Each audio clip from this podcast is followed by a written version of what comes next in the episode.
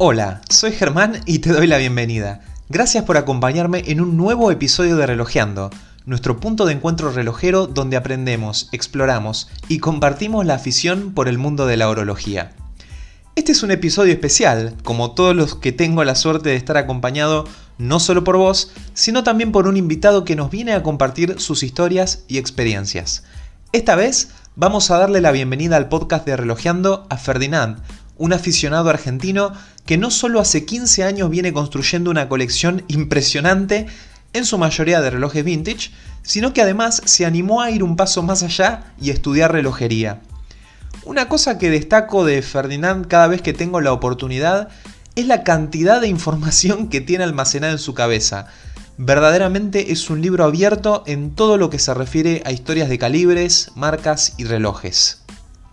Siempre aprendo mucho al hablar con él y por eso esta vez, a raíz de un email que me mandó con algunas consideraciones y experiencias propias respecto del episodio 17, donde compartí algunas recomendaciones en, mi viaje por esta incursión en el coleccionismo relojero, le pregunté qué le parecía si en lugar de quedarme yo solamente con esas cuestiones tan interesantes, no mejor las compartíamos con el resto de la comunidad de relojeando.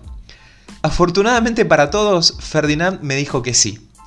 Así que en esta entrevista nos va a contar sobre su historia relojera, coleccionismo, sus aprendizajes, nos hablará de algunos de sus increíbles relojes, sus inicios en el arte de la relojería y por supuesto algunos tips y consejos para aquellos que estamos interesados especialmente en incorporar algún que otro reloj vintage a nuestra colección. Antes de sumergirnos de lleno en el episodio, eso sí, hago un pequeño disclaimer que vale la pena tener presente. Como suele suceder en los episodios con entrevistas, la conversación es un poco extensa. Y lo es realmente porque los temas y las explicaciones que Ferdinand fue dando son realmente interesantes. Así que te recomiendo escuchar este episodio sin apuro, reparando en los datos y en los consejos que nos da Ferdinand y, si es necesario, escuchándolo en varias partes para realmente poder sacarle todo el jugo que merece. Creo que son aportes interesantes los que nos ofrecen esta conversación y como siempre, más allá del conocimiento y los consejos, disfruté especialmente de las historias y las anécdotas que compartió. Espero que vos también las disfrutes. Ahora sí, sin más dilaciones, arranquemos con relojeando.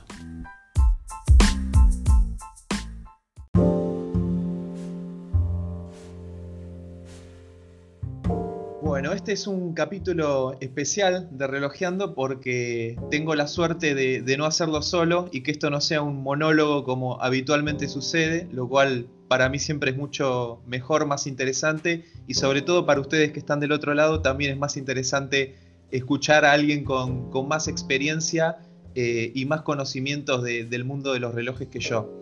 Eh, la verdad que este también es un episodio especial porque tengo la suerte de recibir a Ferdinand, que es un coleccionista que eh, conozco personalmente, que respeto muchísimo por, por los años que tiene coleccionando, por la colección que tiene, por el conocimiento que tiene y también porque es una persona que no se quedó nada más en el, en el, mero plano del coleccionismo, sino que dio un paso más y estudió relojería. Así que muchos de los relojes que están en su colección son también piezas que, él mismo restauró. Así que eso le da sin duda un, condimento extra eh, muy interesante a la hora de escuchar sus experiencias. Y mm, te agradezco, Ferdinand, el hecho de que me hayas contactado a propósito de, del último episodio, de uno de los últimos episodios de Relojeando, que fue el de por ahí los errores o, pautas o experiencias que uno va adquiriendo eh, cuando colecciona y, que le quedan, digamos, como aprendizajes. me escribiste un mail muy, muy bonito, muy interesante y la verdad que me dieron ganas de, que vaya más allá de, un mail que, solo me enriquece y aprovecho yo y por eso eh, te invité a, este episodio y te agradezco muchísimo que hayas aceptado la, invitación y, estés hoy compartiendo este episodio de Relojeando con nosotros. Así que Ferdinand, bienvenido y muchísimas gracias por estar acá. Hola Germán, muchas gracias a vos por invitarme y un placer de participar en este podcast que escuché el primer capítulo pensando de qué será esto y a partir de ahí no pude dejar de escucharlos hasta que los terminé todos y me puse al día. Así que la verdad que muy interesante y un, honor estar en, eh, este podcast. Buenísimo, muchas gracias. Vos sabés que la verdad que cuando, cuando me comentaste que estabas escuchando el podcast, a mí me, alegró muchísimo porque eh, nació relojeando como una, intención de difundir un poco eh, la, pasión por los relojes, el coleccionismo, eh, todo esto que rodea el mundo de la horología, que yo no soy un gran coleccionista, no soy un gran conocedor, soy apenas alguien que se inició hace relativamente poco en este mundo y mi, idea era simplemente darle difusión eh, para captar a todos aquellos que están ahí afuera que por ahí eh, necesitan o, les gustaría escuchar más contenido en nuestro idioma, que lamentablemente hay poco y me parece que está bueno ir produciendo. Eh, y creo que cuando esto se comparte se hace más lindo, se hace más disfrutable. Y si bien empecé con la intención de de difundirlo por ahí a los que no estaban tan enganchados y querían curiosear un poco más de qué se trata, me encuentro en el camino con la grata sorpresa de que también coleccionistas ya muy establecidos y con mucha experiencia también están escuchando relojeando y se van interesando. Así que eso para mí es realmente un, honor y algo que, no me esperaba. Así que por partida doble, muchísimas gracias. Y antes de empezar, Ferdinand, eh, hay una pregunta que, que hacemos siempre que tenemos invitados acá en el podcast y es el, momento relojeando mi reloj. Y por eso te quiero preguntar, ¿qué es lo que llevas hoy? ¿Qué reloj te acompaña hoy? Hoy me acompaña un reloj Perseo. Perseo es una marca italiana, eh, bastante antigua. Eh, ellos no fabrican sus propios relojes, pero sí fabrican relojes o hacen eh, confeccionar relojes con máquinas suizas de buena calidad. de hecho, por lo que pude investigar años atrás, este, en momento de hacer eh, una compra de relojes, que después si querés te cuento en detalle porque fue una compra de relojes New Old Stock, eran los representantes italianos de la marca esta que yo estaba investigando y ahí vi el nombre y creo que finalmente hasta se quedaron con la marca cuando cerró la empresa en el año 79-80. Así que los tenía de entonces, no se ve muy a menudo y hace cosa de un mes atrás pasé por la calle Libertad, lo vi en una vidriera, pregunté el precio, me pareció razonable y otro día volví con la plata y me lo compré. Así que ese es el que estoy usando desde hace unos 10 días. Genial. ¿Es, un calibre de, cuerda manual o es un automático? Es un calibre de cuerda manual. Por lo que pude ver cuando lo abrieron que lo compré es un este, Unitas, que es una máquina de muy buena calidad y es un calibre que no había visto nunca, con lo cual este, me da la impresión de ser de los años 60 o 70 por el, por el formato de la, de la caja, no tiene forma de tonel. Qué interesante, qué interesante. Y empezando un poquito por, por esto y ya eh, yendo, digamos, en una entrada en calor para, que la conversación vaya fluyendo. Eh, contame, ¿hace cuánto coleccionás relojes y por qué? ¿Por qué relojes específicamente? Mira, la verdad es que desde cuando, te diría desde hace unos 15 eh, años. Ahora, eh, yo me acuerdo siempre que el primer reloj que tuve me lo regaló mi mamá cuando tenía 8 años, me compró un Citizen de cuerda, que a mí mucho no me gustaba, y que además tenía la característica de que se le saltaba el cristal todo el tiempo, entonces estaba yéndolo a llevar al relojero para que le pongan el cristal. Y a los 12 años este, me regaló uno, este, un Citizen automático, ya una cosa un poco de otro nivel, que tampoco me gustaba porque yo quería, me acuerdo decir un 3 a un Pomar, una marca de menos nivel, pero con una carátula verde de esas ochentosas con dorado, fosforescente, degradé, que era una cosa, era un sueño, pero de menos calidad. Tuve el típico reloj este Casio con cronógrafo, el, negrito, viste, en la época de, los 80 donde se había abierto la importación. Y después a los 18 mis tías me regalaron este, un reloj Casio, que ese sí me lo elegí yo, o sea, me juntaron la plata y yo me lo fui a comprar, que ahí me compré uno como yo quería, digamos, con el fondo blanco, bastones, recontra este, sintético, nada de números, nada de cosas raras. Este, y lo usé un montón de años, de hecho lo usé tanto que se le salió en la cobertura de acero inoxidable en la parte de abajo de la caja y quedó el plástico al aire. Y después me compré algunos relojes a lo largo del tiempo, este, el primer reloj que me compré con plata mía, digamos, cuando ya trabajaba, fue a los 22 años. Ahí me fui a la calle Libertad. Yo ya de chico me iba al centro en colectivo, no tenía ningún problema, este, me acostumbré a viajar de, chico. Y cada vez que había que hacer algo de relojes, me iba a la calle Libertad, porque era una buena excusa y aparte me pagaban el viaje y yo iba a ver relojes, que me encantó de toda la vida mirar relojes. Y en ese momento, cuando me fui a comprar el reloj, tenía 22 años, me recorrí las tres cuadras útiles de la calle Libertad, entre el 100 y el 400, dos veces de ida y vuelta, mirando en todas las vidrieras. Y me acuerdo que el que más me había impactado era un Omega hermoso de oro, que entré a preguntar cuánto salía, me dijeron 500 dólares, salí con la cola entre las patas, digamos, ¿no? porque no, no podía afrontar eso en ese momento. Y estaba entre un Citizen parecido, digamos, que en tus términos sería un homenaje al, Rolex Presidente, eh, que yo le había comprado uno a mi viejo un poco tiempo antes, este, pero a él le gustaba con los este, con el bisel y, los eslabones centrales del brazalete en dorado, a mí no, yo el dorado le escapo. Así que ese acero inoxidable y uno que había visto en una vidriera que tenían en venta una serie de relojes de cuerda de los años 50, 60, tipo Newell Stock, y yo estaba entre ese y el otro. Y en ese momento la verdad es que compré el Citizen porque dije, no, voy a llegar con un reloj de cuerda de hace 20, 30 años atrás y se me van a matar de la risa o me van a cargar. Y yo dije, bueno, qué sé yo, me lo compro. Y me quedé arrepentido porque la verdad me gustaba más el otro. Pero bueno, cuando uno es joven por ahí es, es un poquito más afecto a escuchar o a tener más en cuenta que quieren los demás, sino que querés vos. Y a medida que iban pasando los años, yo iba siguiendo sumando relojes, qué sé yo, cuando empecé a viajar por, por cuestiones de trabajo, por cuestiones este, personales, me compraba algún reloj, me compré un Skagen en San Francisco, me compré un Swiss Army en el avión. También a medida que empecé a trabajar en el centro, esto ya por el año 93, tenía la oportunidad de ir a pispear vidrieras, este, principalmente en la calle Florida, y cada tanto me hacía la visita a la calle Libertad. Y en algún momento me acuerdo que vi una vidriera, un Longines La Grand Classique, que es un eh, reloj hermoso, muy chato de cuarzo, eh, pero valía mil dólares.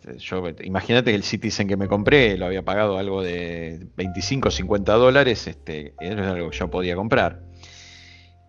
Y claro, cuando empecé a viajar afuera, también empecé a mirar relojes afuera, en el free shop o, en, cuando estaba paseando, y una vez lo veo en, este, Alemania, estaba cerrada la relojería y valía mil marcos. Y yo digo, oh, vale lo mismo que en Buenos Aires. Claro, después cuando estaba en el hotel pensaba y decía, no, tarado, vos con un dólar te compras dos marcos, con lo cual salía 500 dólares.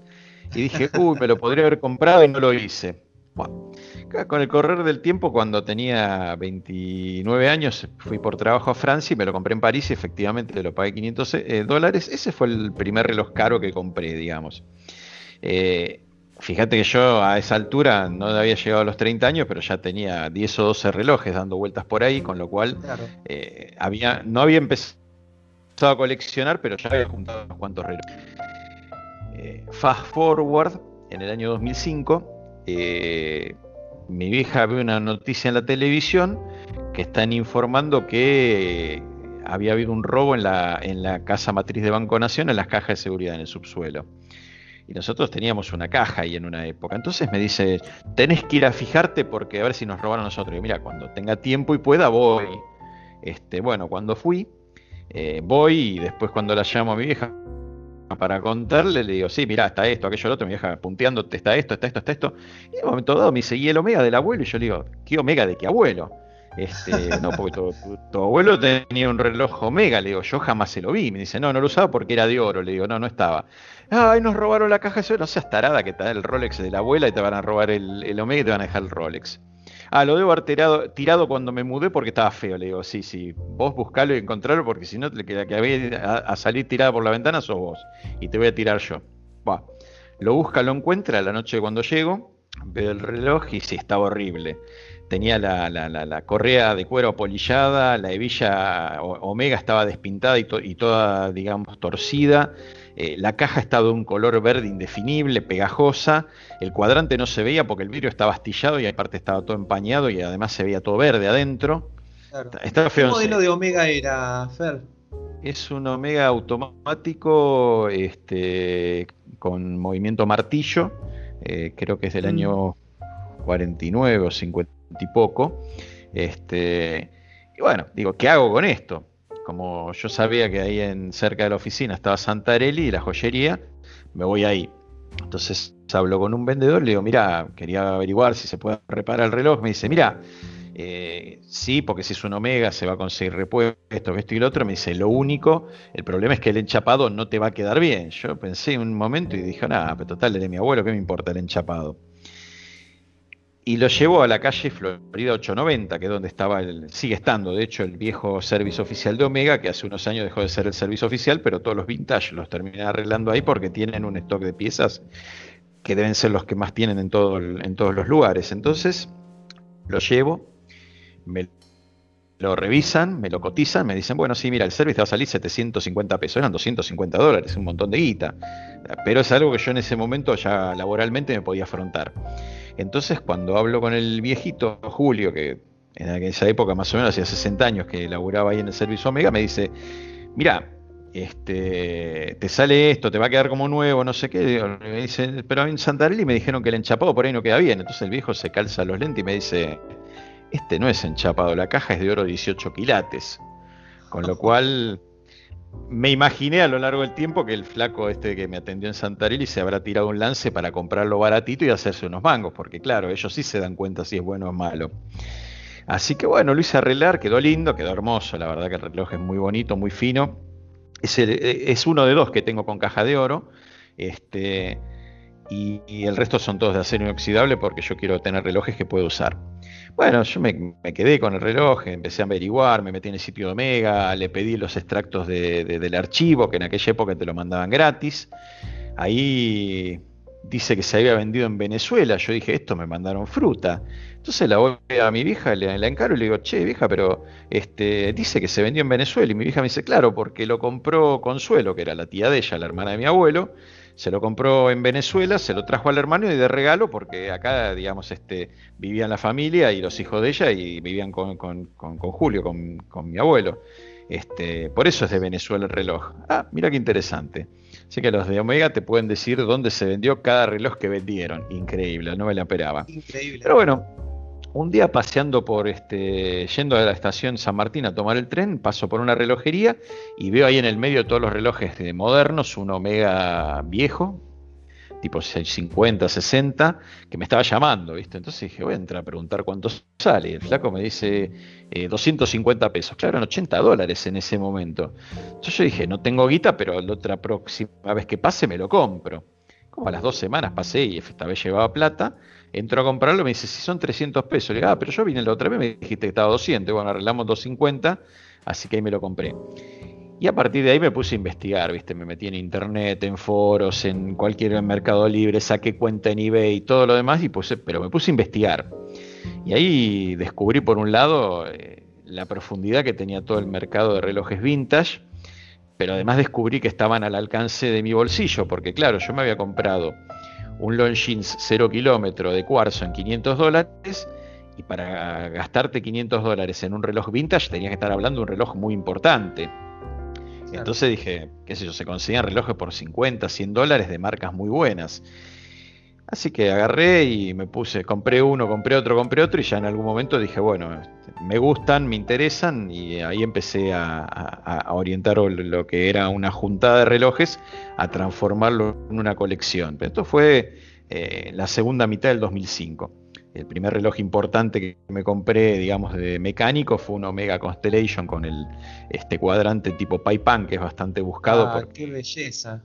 Es, uno de mis relojes soñados. Qué belleza. Bueno, eh, mío también, de hecho, el, que más me gusta de todos es uno de esos. Pero bueno, ese lo compré en Chicago y bueno, a partir de ahí este, eh, fui por trabajo y aproveché para irme a, eh, Northbrook, que es uno de los suburbios.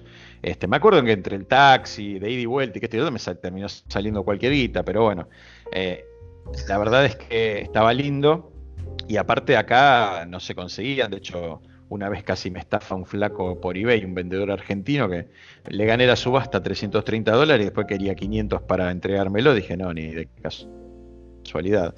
Y ahí cuando lo denuncio por ladri, me empiezan a contactar un alemán y un inglés que los había estafado porque le había vendido el mismo reloj, pero encima ellos estaban allá y ¿qué querían hacer? El alemán le quería hacer juicio, no sabes, un, escándalo. Así que Sí, la verdad que como no, soy muy afecto a lo que es la ropa y todo eso, no me gusta manejar, no tengo auto, este, los relojes siempre fueron el artículo personal que me gusta tener. Entonces, el lujito que te das. A lo largo de los años. Exactamente, sí, a ver, soy consumidor de libros, revistas, este, CDs, pero no, no tengo ningún gusto caro, entonces el reloj en ese momento era el gusto que me podía dar. Y bueno, laboralmente yo tengo una carrera universitaria, posgrado y trabajé durante 30 años en el ámbito corporativo, tenía una capacidad de ahorro que sin comprometerla podía separar un poco de dinero todos los meses como para ir comprando algún reloj, ya sea uno por mes o dos o tres según el costo, o guardar unos meses y comprarme uno más importante. Entonces, eso fue la forma en la cual yo encaré por el lado de la colección y bueno, las colecciones van variando, ¿no? Este, Ferdinand, tengo una consulta. Vos hace un ratito me distinguiste entre el término juntar y coleccionar. ¿Qué distinción haces vos entre juntar y coleccionar? ¿Cuándo alguien que junta relojes pasa a ser un coleccionista? Yo creo que el tema es el propósito. Eh, cuando vos juntás, lo que estás haciendo es acumular este, distintos efectos, pero que probablemente no tienen un hilo conductor, más allá que el hilo conductor pueda ser me gusta o me da placer o es el reloj que yo quiero. Ya cuando coleccionás vos querés este, lograr alcanzar otro tipo de cosas, que decir, bueno, quiero tener un ejemplar de tal marca o tales marcas o tales calibres o con tales complicaciones y entonces quiero entender cuál es ese universo a cuáles de esos puedo acceder y qué medios voy a arbitrar para tenerlo. En cambio, el que, junta probablemente ve un reloj que le, que le gusta, impulsivamente va y lo compra. Esto puede ser en la vidriera de un negocio o puede ser por internet, en Mercado Libre. Pero me parece que el coleccionar ya implica otro tipo de definiciones porque tenés que pensar qué sí y qué no. Eh, si vas a ahorrar para permitirte ciertos relojes por ahí más caros o más, o más exclusivos. Eh, y especialmente le vas a poner mucho más este tiempo e inteligencia dedicado a este, hacer algo que pueda ser una colección.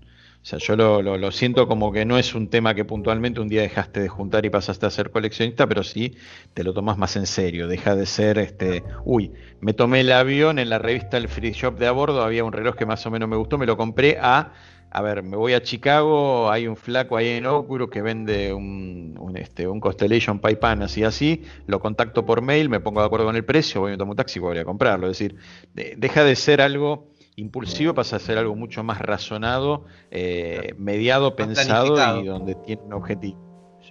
Sí, sí, sí, totalmente. Ojo, vos podés planificar, pero después las cosas se disponen de otra manera. O sea, yo estuve persiguiendo un par de calibres durante años puntualmente 15 años en el caso del calibre 11 de cronógrafo automático con microrotor y 10 años en el caso del Zenith del primero. Y en ambos casos los terminé encontrando en subastas, uno en Mercado Libre, el otro en eBay. Eh, y entrando en el caso de uno cuando quedaban 5 minutos para que terminara la subasta y poniendo un precio y me, y me quedó adentro del rango que había puesto, lo cual claramente ese reloj era para mí. El destino. Eh, este, y vos decís, Estuve buscando durante años, claro, estuve buscando durante años y el destino un día me dijo, bueno, es tu momento y aprovechalo. Así que, este, pero sí estaba la idea de que periódicamente me metía en las distintas motores de búsqueda, buscaba ciertas marcas, ciertos modelos y de esa manera vos estás más cerca de encontrar lo que estás buscando. Y también todo el trabajo de decidir qué es lo que estás buscando o encontrar los modelos que te interesan y cuáles no, por ejemplo. Entonces todo eso hace que vos ya pases a coleccionar. Disculpame, ¿cómo fuiste definiendo tu perfil de coleccionista? ¿Cómo descubriste que era lo que te interesaba coleccionar, digamos, para dejar de juntar y empezar a coleccionar? Mira, cuando arranqué había arrancado este, con los Omega, entonces quería tener un, Constellation de cada clase. Entonces, este, bueno, tenía el modelo este, Me falta, por ejemplo, el modelo original, el que, arrancó en el año 54, que es el que tiene el calibre 354, calibre tipo martillo, que, una, una vez casi me ensarto con uno trucho en la calle Libertad. Este, pero tengo dos 505, tengo este, varios 564, eh, un par de 561, 562 y algunos tienen eh, la carátula tipo Paipan, otros no, que son los que tienen las agujas largas y que llegan hasta los bordes del cuadrante. Eh, uno tiene la malla original Omega con eh, lo que llaman en inglés rice beds o este, granos de arroz. otro tiene la caja, digamos, la más típica, la que tiene las, este, las asas que son este, angulares. Es decir, pero cuando llegué ahí. ¿qué le dice? No llegan a ser pata de araña, pero son, este, son bastante particulares. Pero la cuestión es que en un momento dado dije, bueno, ¿qué voy a hacer? Me voy a terminar comprando todo esto y vi, no sé, vi un Electron que me gustó, vi un Sima que me gustó, vi un Tissot que me gustó y ahí entonces empecé a pensar un poco más en amplio. Entonces ahí ya varié el ángulo y dije, bueno, a ver, me gustaría tener un reloj de cada una de las marcas más importantes, este, suizas o no suizas, porque de pronto, por ejemplo, también tenía Seiko, tenía Citizen. Este, y ahí empecé a ampliar el, aspecto de marcas. Eh, y a medida que fui encontrando otro tipo de cuestiones, también entré en otro tipo de modelos. Por ejemplo, eh, no había entrado en la complicación cronógrafo. Y en un momento dado, este, así de investigar, me, empezó a resultar interesante la idea de, agregar algún cronógrafo y compré uno. Me gustó, me puse a investigar y empecé a descubrir que había muy pocas marcas que habían fabricado sus propias este, máquinas de cronógrafo. De hecho, los dedos de las dos manos te sobran para contarlas. Y entonces dije, bueno, de esta parte de mi colección me gustaría tener un ejemplar de cada máquina distinta. Entonces ahí, bueno, había empezado con un Baljux, después me compré este, un Pierce, después me compré un Lemania, después me compré un, este, un Landeron, más tarde conseguí este, eh, un Universal, después el Calibre 11, después el Zenith el primero, eh, tengo un Seiko, tengo un Citizen, me faltan el, el Longines y el Movado, que son carísimos, el Minerva, que son escasos, el Excelsior Park, que es una marca, digamos, este, buena, con lo cual, bueno, tengo 7, 8 marcas distintas, pero me faltan 3 o 4 y ahí ya más o menos una colección mucho más este, acotada, en el sentido que yo le di, porque si quieres tener un ejemplar de cada modelo de Valjux, puedes tener como 20 o 30 eh, cronógrafos distintos. Claro. No muchos coleccionistas. Discúlpame, eh, termina, estabas terminando algo. No, no, no. Ah, bueno, bueno. No, lo que te quería comentar es que me da la sensación de que no muchos coleccionistas se animan a dar un paso más allá y meterse a aprender relojería. ¿Cómo surgió esto en vos? ¿Cuál fue tu experiencia? ¿Cómo te marcó como aficionado el hecho de aprender por ahí esos pequeños detalles o secretos que, muchas veces están reservados para, el ojo de los relojeros? Mira, yo empecé a eh, investigar eh, en las fotos de las publicaciones. Y las publicaciones en muchos casos te incluyen fotos de la máquina, no solamente de la parte externa del reloj, y otras veces no. Y de todas maneras, si vos lo vas a comprar y lo vas a ver en una tienda y te lo abren, vos tenés que tener algún nivel de conocimiento para saber si está bueno o está malo. No sé, en el momento dado, este paso por la calle Lavalle, había una joyería, Zagato creo que se llama, que ahora quedó en la galería de la vuelta, este, con tienda la calle y veo que tienen un bacherón. Entonces entré y pregunté, y el número que me tiró estaba dentro de mi presupuesto, con lo cual dije, eh, el flaco me dice, mira, lo que no tiene es caja original. digo, a mí no me importa, yo quiero que la máquina sea original. Sí, sí, la máquina es original, si querés, este, la vamos a ver en la relojería enfrente. Y cuando el flaco abrió la caja, vos ves la máquina y te das cuenta que es original, porque te encontrás con que los, puentes están biselados a 45 grados y ese tipo de cosas no lo hacen en una máquina que no sea de ese nivel de calidad. Pero muchas veces si vos no sabes lo que estás viendo, no sabes si es bueno o es trucho. Entonces, eh, en, algún momento me fue tomando eh, cuerpo la idea de decir, ¿qué tal si yo también trato de aprender un poco más que nada como para hacer lo básico? Desarmarlos, mirarlos, saber si está bien o está mal, este, darme cuenta si a veces viendo una foto te das cuenta que está tronado un eje volante, porque si vos ves que el, rubí está medio medio zafado, le falta el rubio o algo por el estilo, ya sabe que viene para ese lado. Entonces me puse a estudiar para eso. Claro, una vez que decidí ponerme a aprender relojería, el segundo paso fue ¿y a dónde? Entonces en ese momento lo que conseguí ahí en la calle Libertad es este, el complejo educativo joyero que queda en Libertad 145 y arranqué. La verdad que estuve unos meses y no duré mucho porque sentía que no aprendía nada y que lo que estaba haciendo lo hacía porque me decían tenés que hacer esto, tenés que hacer aquello, pero no entendía mucho lo que estaba hablando. Ahí me puse a mirar un poco mejor y digamos encontré dos opciones. Eh, el colegio Otto Krause, que tiene una escuela de relojería desde hace como 50 años, y el sindicato este, único de relojeros, joyeros y afines, el Surja. El problema es que por cuestiones laborales, este, yo estaba a cuatro cuadras del Otto Krause y el curso empezaba a las seis, con lo cual a seis y media, siete siempre llegaba. En cambio, el Surja era de lunes a jueves de 4 a 8 y para mí ese horario imposible porque nunca salía antes de las seis, seis y media, siete de la oficina. Así que en ese momento arranqué con el Otto Krause. Y ahí, bueno, aprendí bastante. Eh, un poco más limitado porque la carga horaria la mitad de los días es relojería la otra mitad son otras materias este, que no están relacionadas con la orología.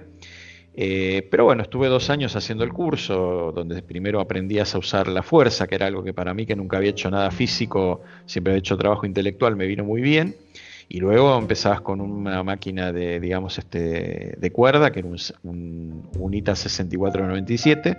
Después empezabas con un calibre ETA de automático, creo que un 28-24-2.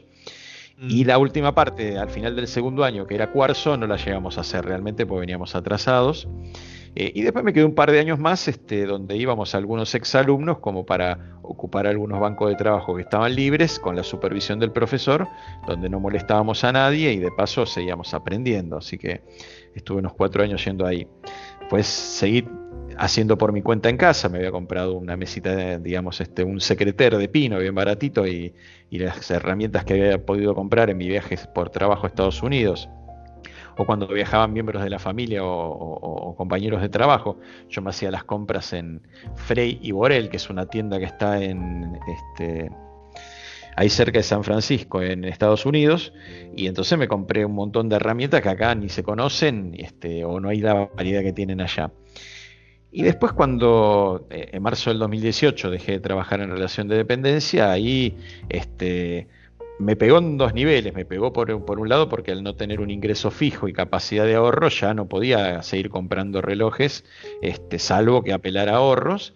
Y por el otro lado me pegó en el hecho de que tenía la disponibilidad horaria. Entonces ahí fue cuando decidí este, averiguar de vuelta en el sindicato y bueno, ahí empecé a, a estudiar en el sindicato a mediados del 2018. Claro. Y Menciona más que nada que tu colección o, tu interés se vuelca hacia los relojes vintage y que por eso justamente también eh, tuviste esa, esa digamos, eh, curiosidad y ese impulso por estudiar relojería. Eh, frecuentemente cuando consulto a, algunos expertos o inclusive a, personas que son coleccionistas, ¿qué recomiendan a la hora de comprar relojes vintage? Las dos primeras respuestas que me dan es fíjate el calibre y fíjate si anda. ¿Hay alguna recomendación más o alguna cuestión eh, que vos creas que también es sustanciosa a la hora de comprar algún reloj vintage? Eh, yo leí la otra vez en algún lado y coincido con eso, este, que lo primero que tenés que hacer es comprarte algún reloj barato para empezar, porque de esa manera no vas a cometer errores caros. Este, y de todas maneras, si cometes un error caro, siempre tenés la chance de venderlo o de usarlo. Eh, pero otra cosa que yo creo que es significativa es comprate relojes que te gusten. Es decir, no te compres relojes. A ver, si alguien colecciona porque quiere hacer una inversión, me parece fantástico, es válido, pero si vos vas a comprar relojes vintage porque querés este, coleccionarlos y porque querés usarlos, comprar relojes que te gusten. Y ahí ya no importa tanto por el calibre que tenga dentro, sino realmente este, que sea algo que te guste, que te quieras poner, que te sientas este, cómodo, eh, que quieras presumir si vos, si, eh, disponés. Eh, pero yo lo veo desde ese punto de vista. El tema de que ande es importante, pero también buscar vendedores serios hacen que tengas respuesta ante la situación de que eventualmente el reloj no ande. Y a mí me pasó con por lo menos cinco relojes distintos que compré que por distintos motivos no andaban y que con, en manos de vendedores serios siempre lo pude solucionar. Eh, no sé, me acuerdo un cronógrafo suizo que con calibre Landerón que lo terminé cambiando por el, por Alemania, un Bulova que no andaba, me devolvieron la plata, eh, un Movado que no andaba, me devolvieron la plata, igual que un Longines hermoso con calibre de bolsillo pero tamaño de pulsera que, que no andaba, y que no había forma de encontrar repuesto, porque se me lo hubiera quedado. Eh, o inclusive pasó con un reloj que compré que me lo mandó este, un chico que vive en Córdoba, que cuando llega no anda. Entonces lo, contacto y digo, mira, la verdad que el reloj no anda. Me dice, hagamos una cosa. Pues si vas a mandar de vuelta a Córdoba y yo te lo tengo que mandar de vuelta, gastamos más en, franqueo que lo que te sale hacer un service. Hacerle hacer un service, después decime cuánto es y te lo transfiero. Con lo cual yo agarré, lo llevé a hacer arreglar, me lo dieron andando y después este, el flaco me, reembolsó la plata. Entonces, el hecho que no ande es algo normal con relojes vintage. Me, acuerdo uno de los primeros que compré, un Electron automático. No anda. Entonces voy al, domicilio del vendedor porque me quedaba cerca de la oficina. Eh, che, Rolly, mira, el reloj este no anda. Ah, mira, tiene un service hecho. Se lo hizo Juan, que, que, es un relojero que está acá a media cuadra agarrá y decirle que vas de parte mío, que te lo repase, que es uno que yo le hice hacer el service. Bueno, entro en la tienda y, el flaco, me presento, le explico lo que pasaba, el flaco lo abre, agarra, lo mira un segundito, toma la brusela, la pinza, no sabe, hace algo, agarra, lo miro de vuelta, lo cierra, me lo da, me dice, toma, no hay problema, se había metido una pelusa cuando... Cuando lo cerré no me di cuenta y la pelusa te había trabado la máquina, con lo dicho y hecho. De hecho, Nunca le volví a hacer un service y sigue andando el reloj que lo usé hace poco. Así que eh, creo que el hecho de que ande está bueno. Sí, también te dicen, si te compras un cronógrafo, asegúrate que vuelva a cero, porque si no vuelve a cero, eh, las pinzas sujeta cuarto, que creo que así se llaman, son difíciles de conseguir y qué sé yo. Eh, sí, creo que son consejos útiles. Yo creo que lo, importante para el que quiere coleccionar o para el que quiere este, dedicarle tiempo y ganas a esta actividad es que se compre cosas que le gusten y que realmente lo hagan sentir como que la plata que está invirtiendo le da placer, porque es algo que es superfluo, claramente, no necesitas más de un reloj. Yo me acuerdo un flaco que era uno de los gurúes de la orología, que lamentablemente falleció, uno se llama Chuck Maddox, él decía, vos con un Casio de 50 dólares vas a tener la hora exacta y cualquier cosa por arriba de eso ya es más una joya que un reloj. Y la verdad es cierto, vos no vas a lograr con un reloj vintage el nivel de precisión que puedes tener con un reloj de cuarzo. De hecho, una de las primeras cosas que tenés que abandonar cuando te metes en los relojes vintage es la pretensión de, ah, quiero que no me adelante, que no me adelante ni me, ni me atrase. Y permitite un par de minutos o algo por el estilo cada tanto, porque si no vas a sufrir innecesariamente. Claro, claro, claro. Y si bien tu, tu perfil va más hacia, hacia lo vintage, ¿Seguís la relojería moderna? ¿Te, gusta lo que estás viendo? ¿Hay, hay lanzamientos que, vas siguiendo? ¿Este año hay algo que, hayas visto que te haya llamado la atención?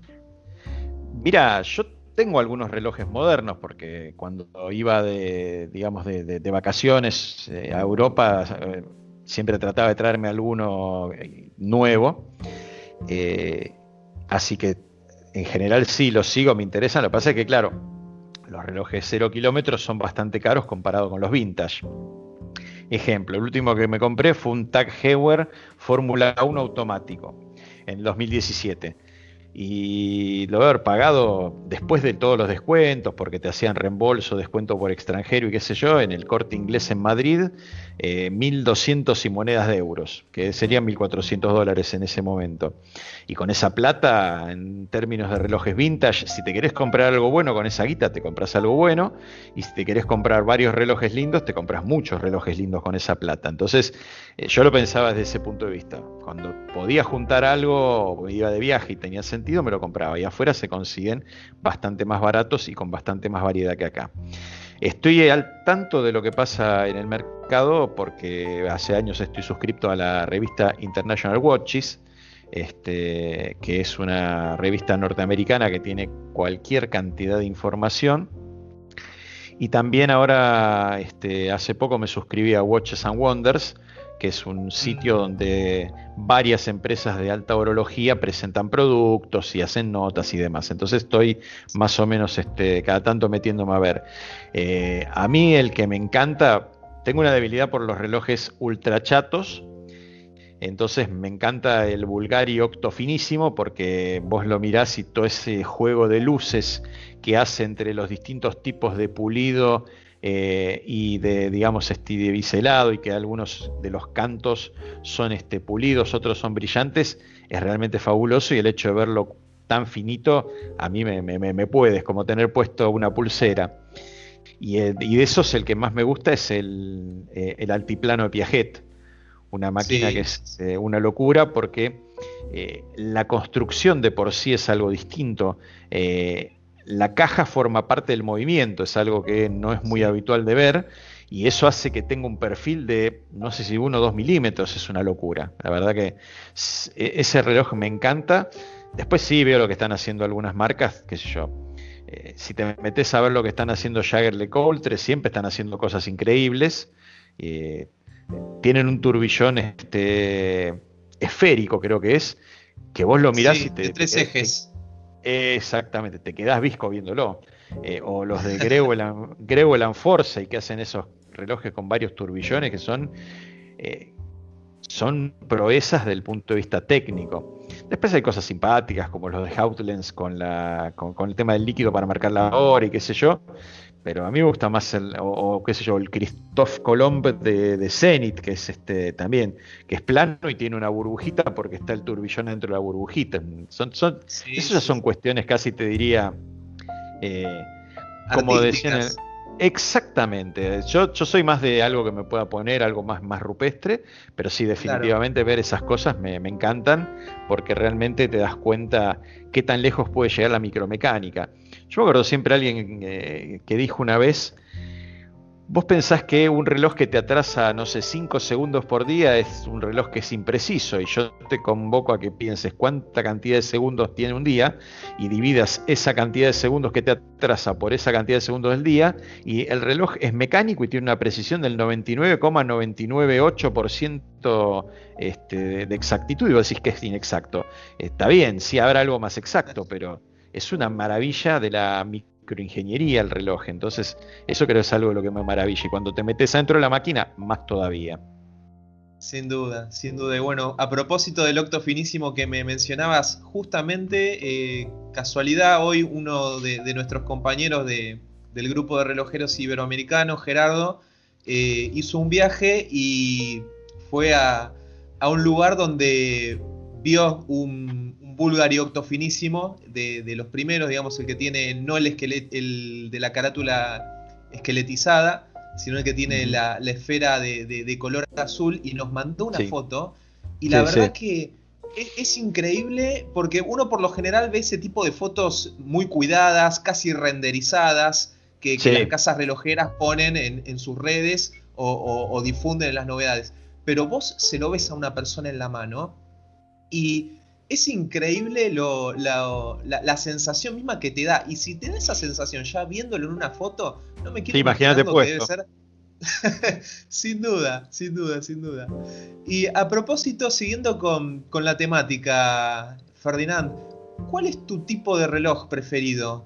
¿Con qué, digamos, más allá de los vintage, eh, qué tipo de reloj, digamos, te encontrás eh, usando o, o, que te llama más la atención? ¿Divers? Eh, formales, Fieldwatch, Cronos? ¿Qué, es lo que más te gusta? Mira, a mí lo que más me gusta son los relojes de vestir. Eh, los cronos también, definitivamente, especialmente los cronos este, de apariencia antigua. Eh, pensá que los cronos de apariencia antigua de por sí eh, tenían un perfil mucho más este, finito que los cronos más actuales, salvo Baljux, que siempre fueron altos. Eh, vos agarrás un, este, un Landeron y es bastante finito. Eh, y yo tengo, por ejemplo, un, este, eh, un Hamilton, modelo Jazzmaster Chrono, con un Baljuk 7750 y tiene un centímetro y pico de alto. Es lindísimo y aparte te podés bailar un malambo arriba que no le va a pasar nada pero al mismo tiempo tenés puesto algo gordito en la muñeca. Entonces a mí me gustan mucho los de, los de vestir, me gustan mucho los extra chatos, me encantan los cronos. Eh, tengo algunos de buceo, no muchos, tengo creo que uno barato que lo había comprado alguna vez en un aeropuerto por 10 dólares y tenía una pila que dura 10 años, y de hecho duró 10 años la pila. Y tengo uno, eh, digamos, la copia del Submariner, pero con la marca Jungans, que es el que usaba para meterme en el mar o en la pileta. Este, así que diver mucho no tengo. Y los field watch en general tampoco. Así que en general tengo una colección de vestir y algunos cronos. 85% de vestir y 15% cronos, por decir un número. Bueno, es cierto también que los relojes vintage muchas veces con, con una NATO ya son field watch históricamente más digamos, más fieles que, cualquier fieldwatch que, que por ahí se pueda conseguir moderno, ¿no?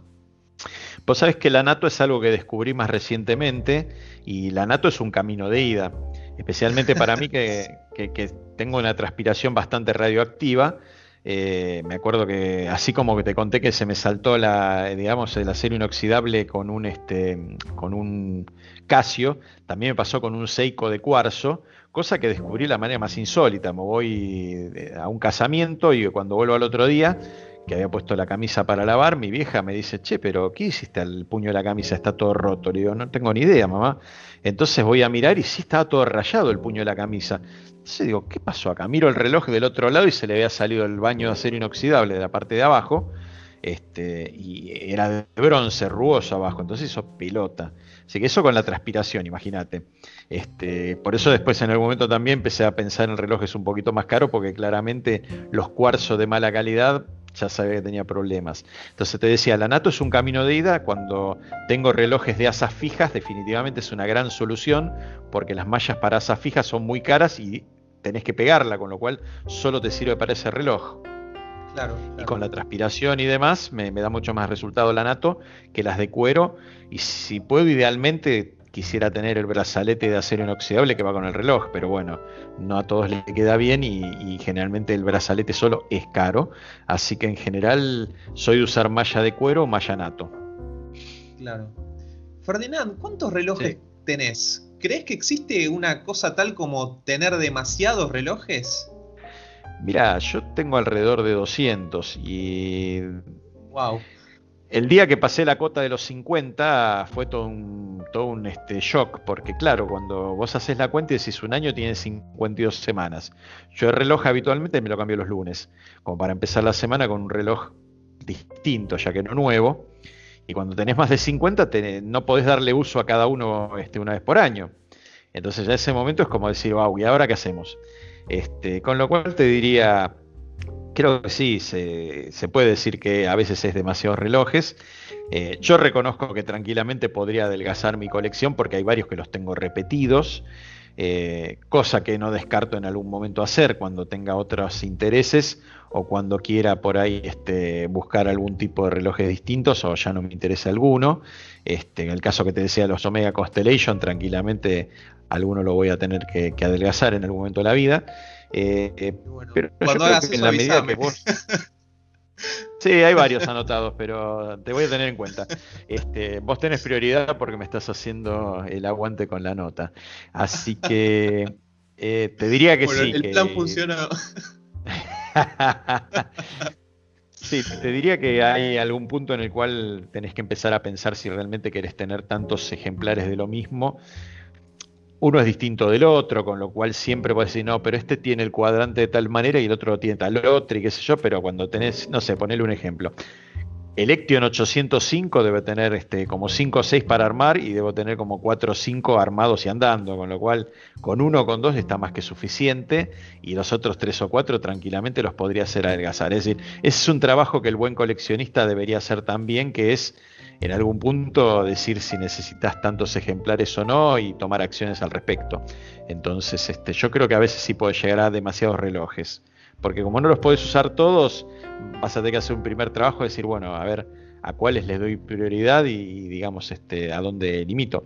Qué sé yo.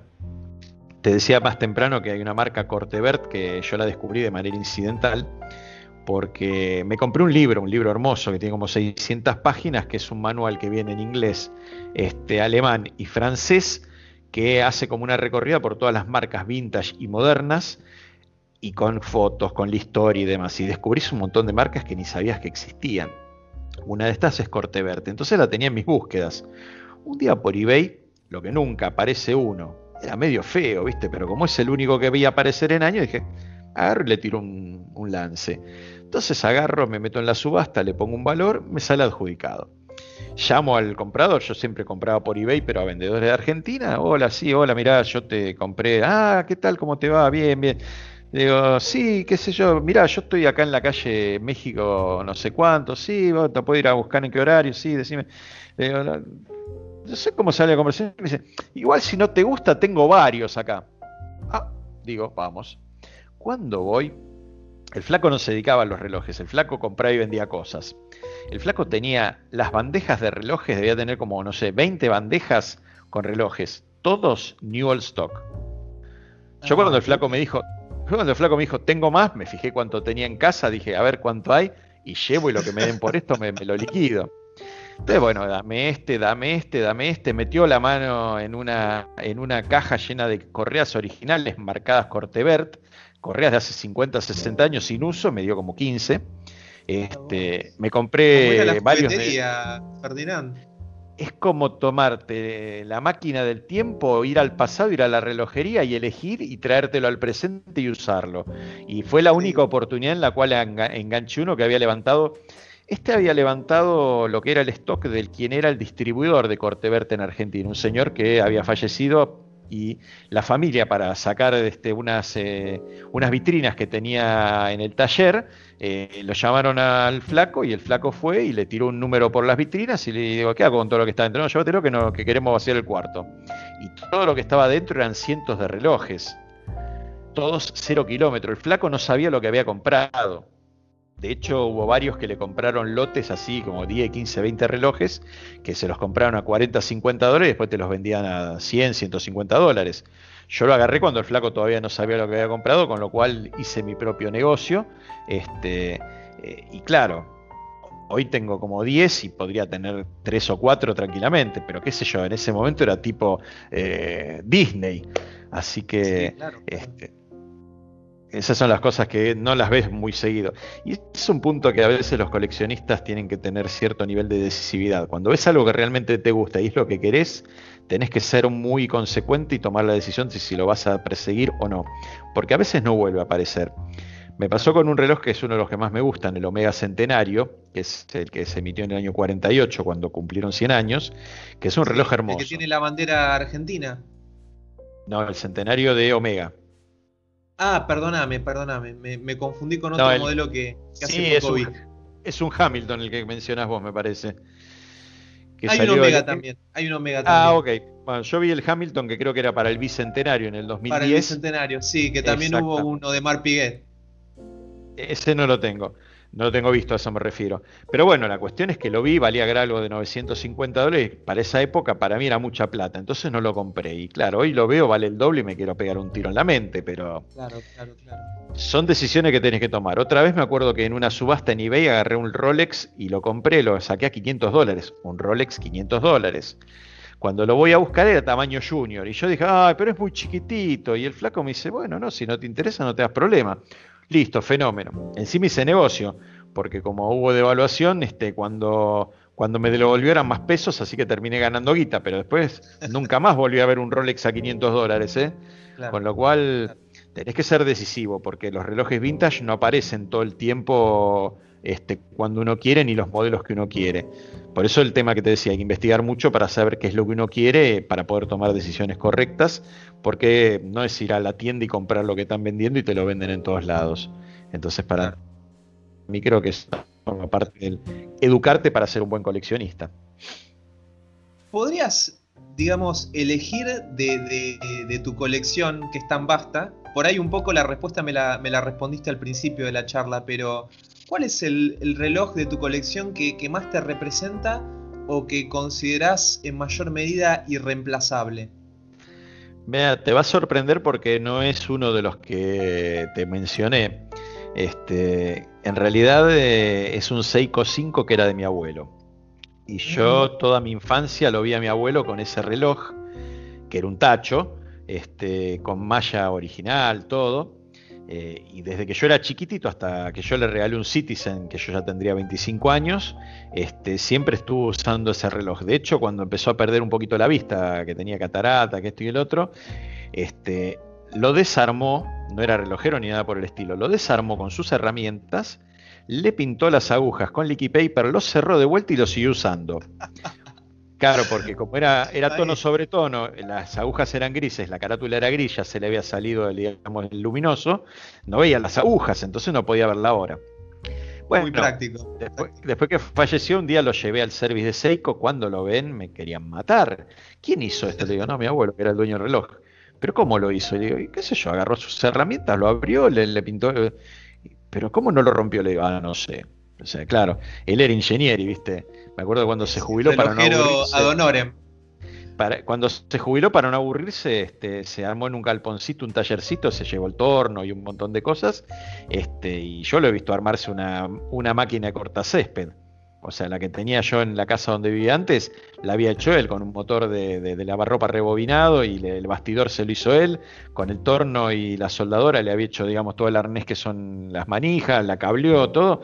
O sea que claramente tenía capacidad para todos los temas manuales. Yo siempre pienso que si estuviera vivo hubiera estudiado relojería conmigo, pero bueno, ya es, es muy utópico eso.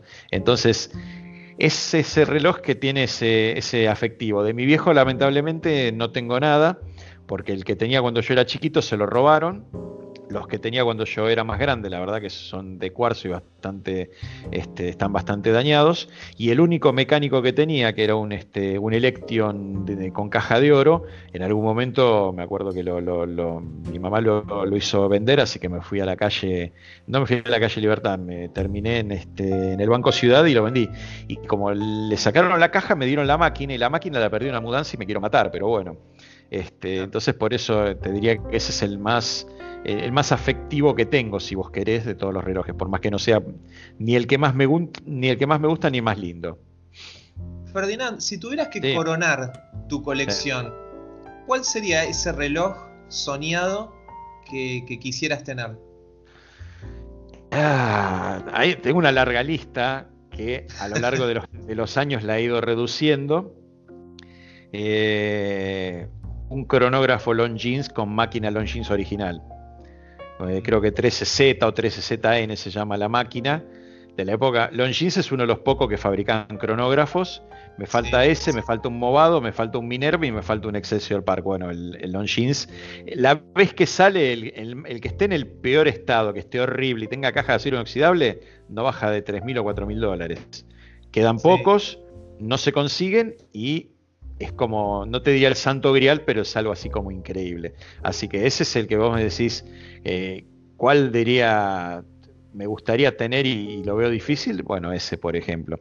Este... Hace poco Longines eh, sacó una, reedición eh, de, ese reloj que justamente vos estás buscando, que son los, los Longines Taxido, creo que se llaman ahora, le, le pusieron de nombre, pero se basaron justamente en el diseño de ese reloj, que creo que es de los años 40 o 50.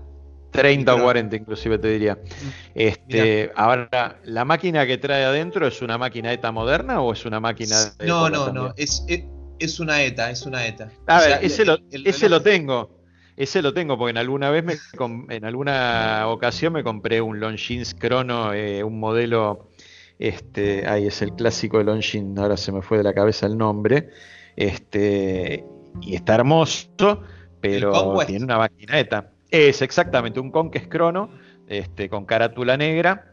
Este, y sí, es hermoso, como todos los Longines, porque Longines estéticamente realmente es muy lindo, pero la máquina es una maquineta moderna, no deja de ser un caño, pero tampoco es el. no es la época en la que Longines se fabricaba las máquinas de cronógrafo.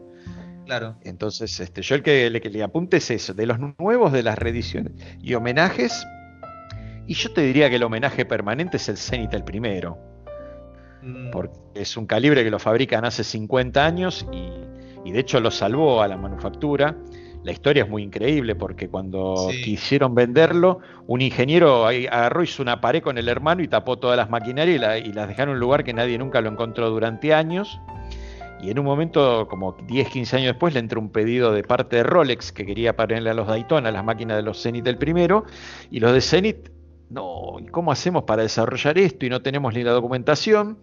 Y entonces el flaco, no sé cómo lo contactan, le dicen, bueno, yo en realidad eh, les podría decir que, y agarró una piqueta, le pegó a la pared y abrió la pared y estaban atrás todas las máquinas, todas las herramientas, todos los moldes, todas las, todas las especificaciones técnicas. De película. Hay veces que la realidad supera la ficción. Y ese es uno de los ejemplos. Yo la leí hace un poco la, nota que la vi en inglés, creo que en la International Watch, y no podía creerlo, porque aparte el flaco corría el riesgo de que si lo encontraban haciendo eso, lo echaran. Y el tipo lo hacía, digamos, este, de noche cuando no había nadie, con la, digamos, con la complicidad de limpieza, este, y con el hermano que lo llevaba a hacer las paredes. El tipo es un prócer, claro, salvó a la empresa. Mm, ni hablar, qué, increíble esa historia. como muchas de las historias relacionadas con relojes, que sin duda cuando uno colecciona también colecciona un poquito de, esas historias, ¿no? De, esa, de esa probadita de, histórico que por ahí tiene una pieza o un calibre en particular. Y yendo a, hablar de... Decime, decime.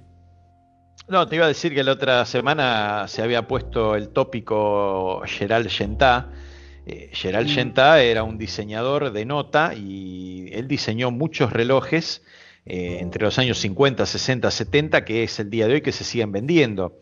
Y diseñó relojes para Omega, el primer Constellation lo diseñó él, diseñó el Universal, eh, claro, diseñó el Universal Polar Router, diseñó el Audemars Piguet, el Royal Oak, diseñó el Patek Philippe este, Nautilus y cuando vos te pones a pensar, el flaco diseñó cuatro o cinco modelos icónicos de las mejores casas relojeras suizas y 50, 60 años después se siguen vendiendo y vos decís, el flaco era el fénix de los ingenios para el diseño relojero. Y vos decís, tengo un par de esos ejemplares y yo digo, wow, qué, cosa loca.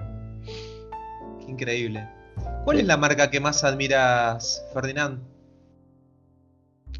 Mira, a mí la verdad que la que más me gusta desde siempre es Omega.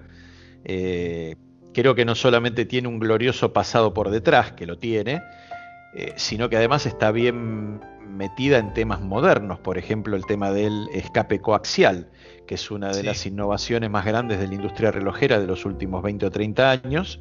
Eh, están metidos bien con el tema de los escapes de silicio, es decir, me parece que está bien plantada es cierto que en algún momento en los años 70 extravió el rumbo y por eso Rolex, que tradicionalmente había sido el principal competidor, la dejó como alambre caído, porque Rolex tuvo una estrategia mucho más consistente de yo voy a fabricar los mismos relojes de siempre, los voy a hacer con la misma calidad de siempre, te los voy a vender caros como siempre y además vos me los vas a comprar como siempre.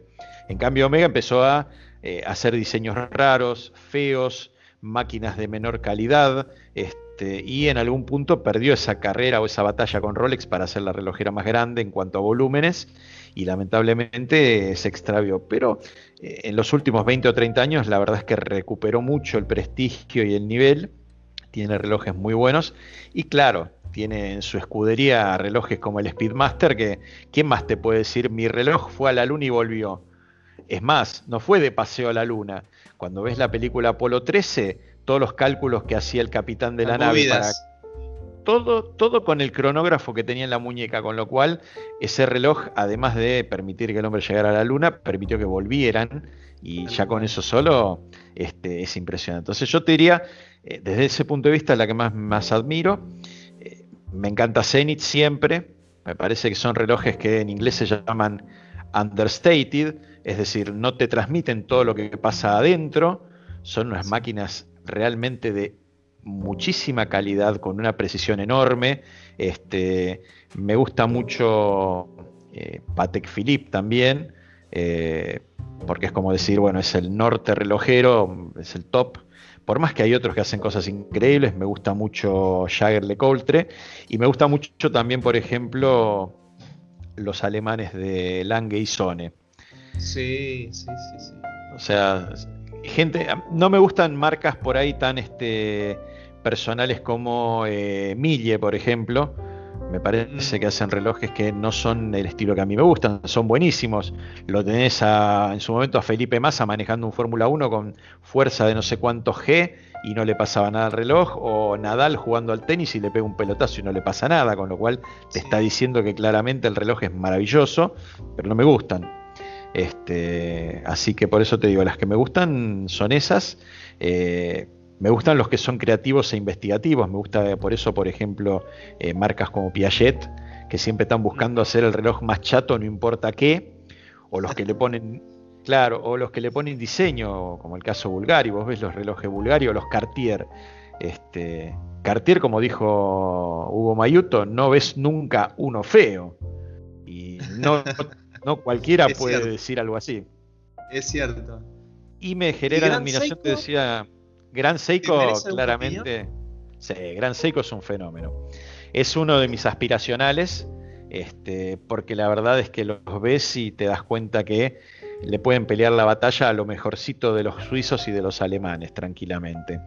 Este, otra que me gusta mucho es Montblanc, porque al igual que Cartier decidieron ir hacia la manufactura, es decir, eh, es contraintuitivo el camino, muchas de las empresas relojeras eh, hace años que dejaron de fabricar sus propias máquinas o no las fabricaron nunca, eh, pero ellos decidieron ir hacia el camino de la manufactura, con lo cual eso me parece bueno.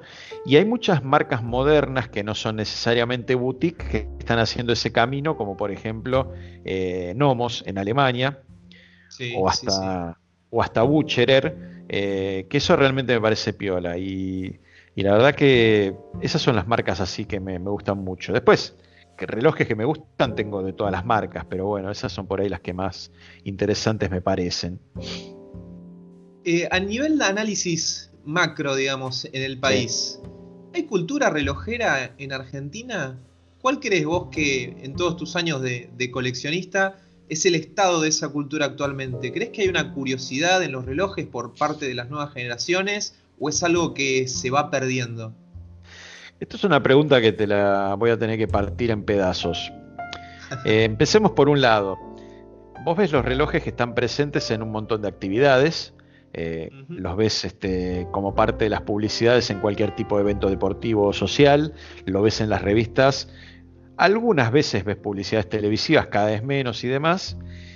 No hay muchas revistas especializadas. Yo durante años compré la eh, TWG de Watch Gallery que era un de vez en cuando, salía cuando se les ocurría, y ahora no sé si está saliendo, me da la impresión de que no. Eh, había un programa televisivo en cable que lo conducía Horacio Kavak, este, en, un, en, un, hiato entre su carrera de modelo y su carrera de conductor televisivo y, y Twitstar, que últimamente se puso este, hot en Twitter, eh, que se llamaba Horas, Minutos y Segundos, que lo he visto un par de veces, pero en líneas generales no tenés una cosa como vas en Estados Unidos y en Europa, vas a los kioscos y te encontrás con 5 o 10 revistas distintas relojes. Eh, así que me parece que desde ese punto de vista hay algunas cosas que están faltando acá. Eh, algo que no hay, por ejemplo, son marcas nacionales. Vos en muchos lugares vas, no sé, en Estados Unidos te vas a eh, Torneau, que es una tienda importante, y ellos además de venderte relojes de todas las marcas y tener una sección de venta de relojes vintage, también hacen fabricar relojes que le ponen la marca en el cuadrante, es decir, eh, no tiene, o C de J de Peacock, que también una vez este, casi me compró uno. Entonces, es decir, eh, eso está faltando. Acá hay gente que arma relojes, sí, pero tenés que entrar por contacto por un grupo WhatsApp, como me pasó una vez a mí que me contactó alguien. Eh, ¿Tenés gente que importa? Sí.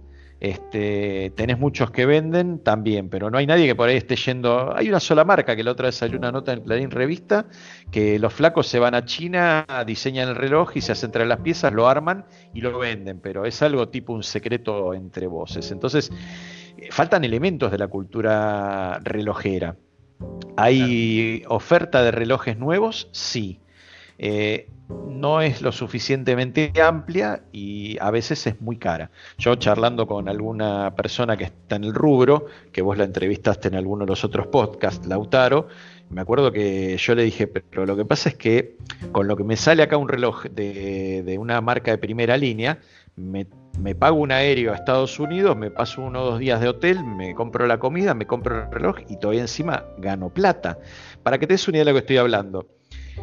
El crono Hamilton que tengo lo pagué en el año 2007 en Chicago, 930 dólares. Es un reloj que la vez que lo vi más barato en el free shop, en el free shop donde no te están cobrando IVA, por ejemplo, de oferta con un descuento del 20% lo vi a 1.500 dólares. Entonces vos decís, lo voy a comprar acá en el mercado local y te sale 2.000 dólares. Y dale, loco, lo pagué 900 dólares. O sea, no es que estoy exagerando. Realmente te pagas el pasaje y te quedas ahí un par de días. Entonces la verdad que no tiene mucho sentido. La me explicaba, bueno, pero tenés los impuestos que acá son terribles, los volúmenes que son bajos, el flete que es caro porque estamos lejos, la situación, digamos, este, económica y demás, el alquiler. Y es cierto, es entendible, pero al mismo tiempo eso también aleja al tipo que tiene un presupuesto que pudiera por ahí comprar aquí y hacer que crezca la orología. Dicho esto, eh, si hay un montón de elementos, tenés una base de este, gente que mueve toda la que es la, orología local, tanto lo que es nuevo como lo que es vintage. Eh, tenés, digamos, este, services oficiales. La mayoría son multimarca, pero tenés a Seiko y tenés a Rolex que tienen el service monomarca acá. De hecho, Rolex era la cabeza para todo Sudamérica excepto Brasil hasta hace unos 10 años atrás, eh, donde por cuestiones de inconvenientes para poder importar piezas, digamos, este, se encontraron con que no podían cumplir los plazos y entonces ya no tenía sentido mandarlo de otro país hasta acá para que lo arreglen y devolverlo. Eh, y tenés también lo que, lo que queda, digamos, de quienes te pueden reparar los relojes. Y ahí es donde por ahí es un eslabón medio débil en la cadena, porque si bien hay gente joven estudiando relojería, me pasó cruzarlos tanto en el Otto Krause como en el Surja, eh, la verdad es que es un rubro en el cual hay más este, gente que se sale del rubro que gente que entra, porque ya muchos de los relojeros que eran capaces de hacer eh, complejidades muy altas, cada vez van quedando menos. No sé, hoy te encontrás con que te falta una pieza. Y antes había alguien que te la podía hacer. Relojeros que tenían conocimientos de tornería y que podían tornear una rueda o podían tornear una pieza que te faltaba. Y a ver, hay, piezas más fáciles que otras. Yo he hecho resortes para cronógrafos, no es tan complicado. Cazas un pedazo de cuerda de guitarra, le das la forma, le das este, la afinás, le das eh, todos los calces que necesitas y funciona. Pero no es lo mismo que hacer una rueda, donde mm. tienen que ser todos los dientes iguales y tienen que estar correctamente puestos, porque si no, básicamente no anda. Entonces ya no queda gente que pueda hacer eso. el último espiralista se murió que eran los que te hacían los espirales cuando vos necesitabas una espiral y hasta donde yo sé no queda nadie. Entonces ese es uno de los riesgos. Y el otro es el tema, es un parque de relojes antiguos, los relojes vintage. Estamos hablando de relojes que tienen hoy entre 90 este año, los más antiguos, por ahí de los años 30, 40, este, y ya no se consiguen piezas ni reemplazos. Entonces, eh, es un riesgo que en algún punto se puede achicar el mercado vintage por falta de repuestos, por falta de que es un poco el riesgo. Ahí vamos. Bueno, de hecho, cuando yo empecé a estudiar relojería hace 10 años atrás, eh, vos tenías cinco fornituristas. Estaba Paulino, que se retiró, ya tenía como 90 años. Este, estaba Arturo, que sigue estando y que, bueno, el stock ya que tiene por ahí es un poquito más este, adelgazado. Estaba Gonzalo, que, digamos, tiene algunas cosas. Estaba Luis, que vendió pero por lo menos la persona que le compró sigue vendiendo, con lo cual ahí se, digamos, se prolongó el tema. Eh, y estaba este Monzón que lamentablemente falleció, con lo cual de cinco fornituristas hoy te quedan este, dos y medio, ponele. Entonces, y lógicamente con un stock que va adelgazando. hay algunos nichos, algunos stocks que tienen este, guardados relojeros y que tienen este, por ahí cuando cierra una relojería aparecen un montón de piezas, pero esos son los riesgos mayores a la cultura orológica vintage. Relojes habitualmente aparecen, este, pero bueno, esos son un poco los riesgos que veo. Así que si vos preguntas a mí, la Argentina lo que tiene es un stock muy grande de piezas antiguas porque eh, fue un país que tuvo una situación económica muy favorable entre fines del siglo XIX y mediados del siglo XX, que fue la época en la cual se vendían muchísimos relojes, se vendía el reloj cuando tenías, no sé, te recibías, cuando te casabas, cuando te jubilabas, cuando cumplías años en una empresa. eh, o cuando querías darle algo a tus hijos y demás. Entonces, eso es algo que se fue perdiendo, que en muchas culturas sigue estando. El pibe terminó el secundario, los padres le regalan un reloj bueno de vestir. Toma, ahora te vas a. Eh, como antes acá te decías a los 18 te pones los largos, bueno, toma, acá tenés el reloj bueno para que. Y te dice mamá y papá felicitándote porque te recibiste. Tal cual. Entonces, eso probablemente acá ya se ha ido perdiendo. Eh, yo lo veo como que es una situación inestable, pero así todo, ya llevo 15 años metido en este medio y noto que relojes siguen apareciendo, que se siguen reparando, es decir, me parece que si la situación económica mejora, y me refiero a que mejore de manera un poco más permanente y no, digamos, este, en forma, digamos, como podríamos decir, espasmódica, claro, ¿qué va a pasar?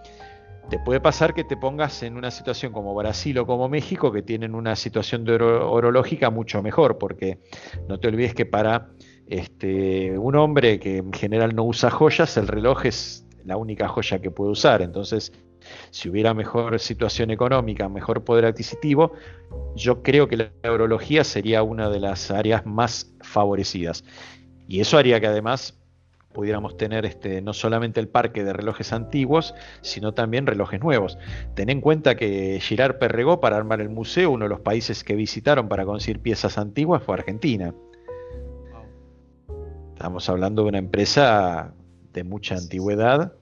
Este, y vinieron a buscar acá porque era un lugar donde calculaban que habían. Había marcas en Argentina que se han vendido cualquier cantidad. Eh, yo siempre, uno de mis favoritos es Election, que es una marca que tiene una relación costo-beneficio que es insuperable, porque son calibres de manufactura propia y se consiguen baratos. Y además hay repuestos porque se vendieron muchísimos. Entonces, eh, Election, Cima, tenés un montón de marcas que son buenísimas y que realmente hay mucho stock. Tenés otras que son más difíciles de conseguir y si conseguís un ejemplar, mucho más difíciles de reparar. Pero bueno, hay de todo. Para mí es un, yo creo que es una moneda en el aire, una pelotita en la red, como en, la, en el comienzo de la película Match Point, donde en algún punto puede decantar. Si la situación, digamos, este, se endereza y empieza a ser más este, favorable en forma este, recurrente, probablemente la orología sea uno de los este, temas eh, que podríamos ver beneficiados. Ferdinand, ya a nivel de, balance y como para ir cerrando y, terminar esto como, una reflexión, ¿consideras que más allá de los relojes, te dio algo la relojería como afición? Mira, una de las cosas que me dio me permitió conocer un montón de gente interesante con la cual este, compartir y aprender los primeros dos que, menciono siempre eh, son mis dos maestros, eh, Juan Carlos Cortés en el caso del Otto Krause y Hugo Mayuto en el caso del Surja. Eh, gente generosa que te comparte un conocimiento que ellos adquirieron a lo largo de décadas de trabajar y que realmente te das cuenta lo mucho que te falta, pero ellos te lo hacen como un puente para que vos aprendas. Y, yo no soy el ejemplar más este, razonable porque yo cuando arranqué ya sabía que esto iba a ser un hobby y además ellos también lo sabían porque cuando vos empezás a estudiar a los 40, 50 años, claramente podés hacer un cambio de rumbo en tu vida, pero difícilmente por ahí le vas a dedicar la misma forma que alguien más joven que realmente se quiere eh, este, desarrollar en esto.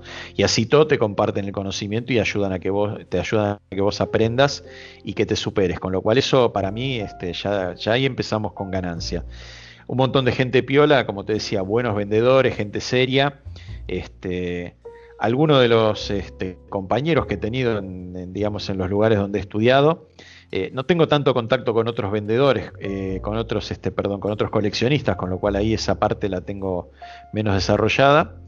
Eh, lógicamente, el propio placer de la relojería en sí, digamos, el hecho de vos agarrar un reloj este, que no anda, desarmarlo, arreglar lo que esté roto, armarlo, aceitarlo y limpiarlo y que salga andando, tiene un sentido de, digamos, este, haber logrado algo interesante que te resulta estimulante.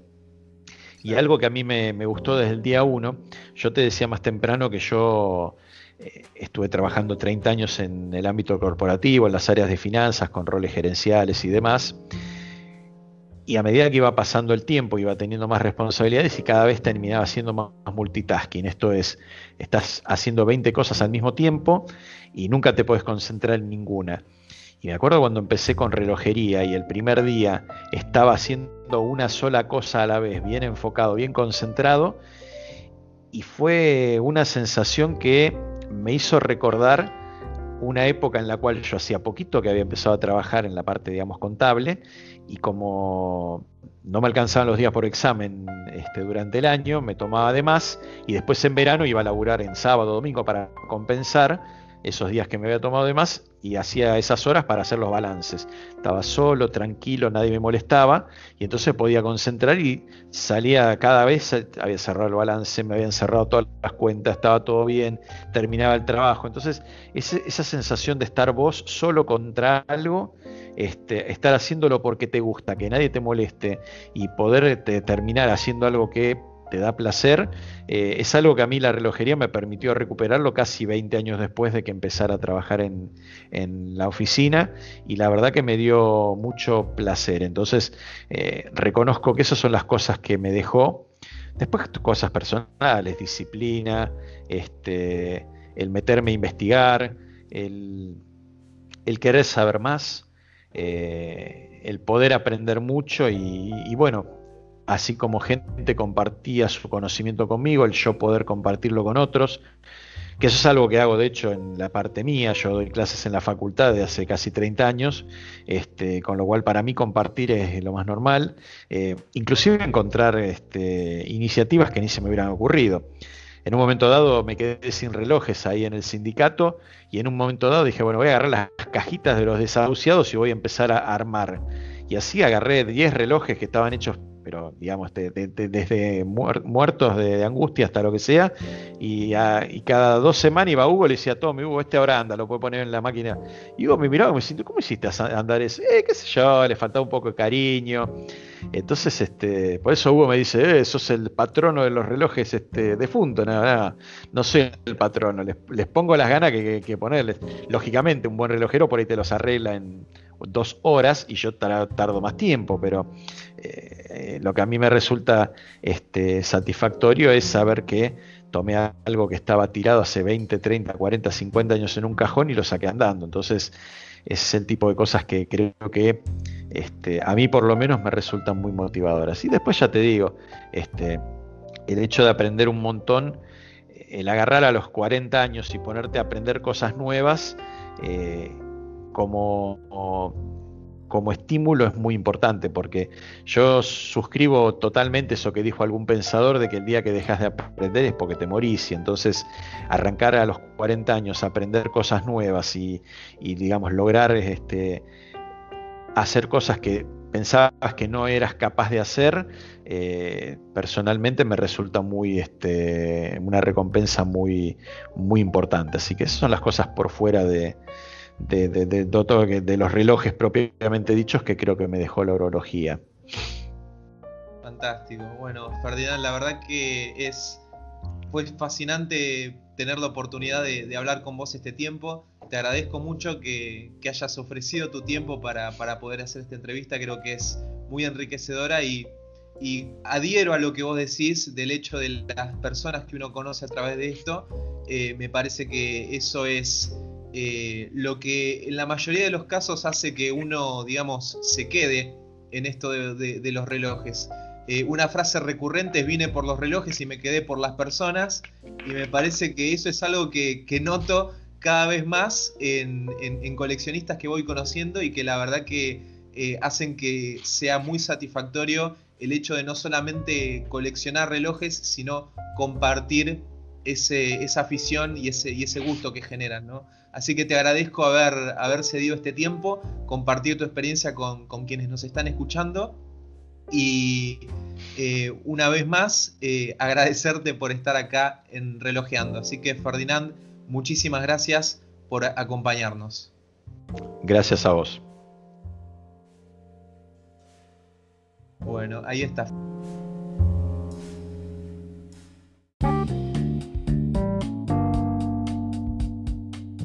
¿Qué te pareció este capítulo? ¿Con qué reloj de tu colección lo escuchaste? Compartilo en Instagram con todos nuestros amigos y amigas posteando tu foto con el hashtag relojeando mi reloj. El próximo fin de semana, como ya es costumbre, voy a estar subiendo todos esos increíbles relojes a mi historia en Instagram. Como bien sabes, aprecio mucho tu feedback. Puedes hacerme llegar tus comentarios y sugerencias al Instagram de Relojeando o al correo electrónico contacto.relojeando.gmail.com. Otra cosa que quiero compartirte es que si venís siguiendo el podcast, seguramente ya sabés que hace un tiempo estoy escribiendo para la web especializada en relojes Igor Mo. Y más allá de ser yo el autor de algunos de los artículos que están ahí, quería en realidad aprovechar la ocasión para que, si nunca visitaste igormo.com, recomendarte fervientemente que lo hagas, no solo porque es uno de los pocos portales que aborda la temática relojera en nuestro idioma, sino porque realmente lo hace con mucha calidad, con artículos interesantes, con las últimas novedades y, sobre todo, con puntos de vista de especialistas y apasionados por la orología. Todo esto en nuestro idioma. Es contenido que la verdad no es fácil encontrar en español, así que si aún no lo conoces, te invito a visitar igormo.com una web que te aseguro vas a estar guardando entre tus favoritas. Ahora sí, esto es todo por ahora. Muchas gracias por acompañarme una vez más. Mi nombre es Germán, te invito a seguir relojeando en Instagram y por supuesto a seguir relojeando también en el próximo episodio. Hasta luego.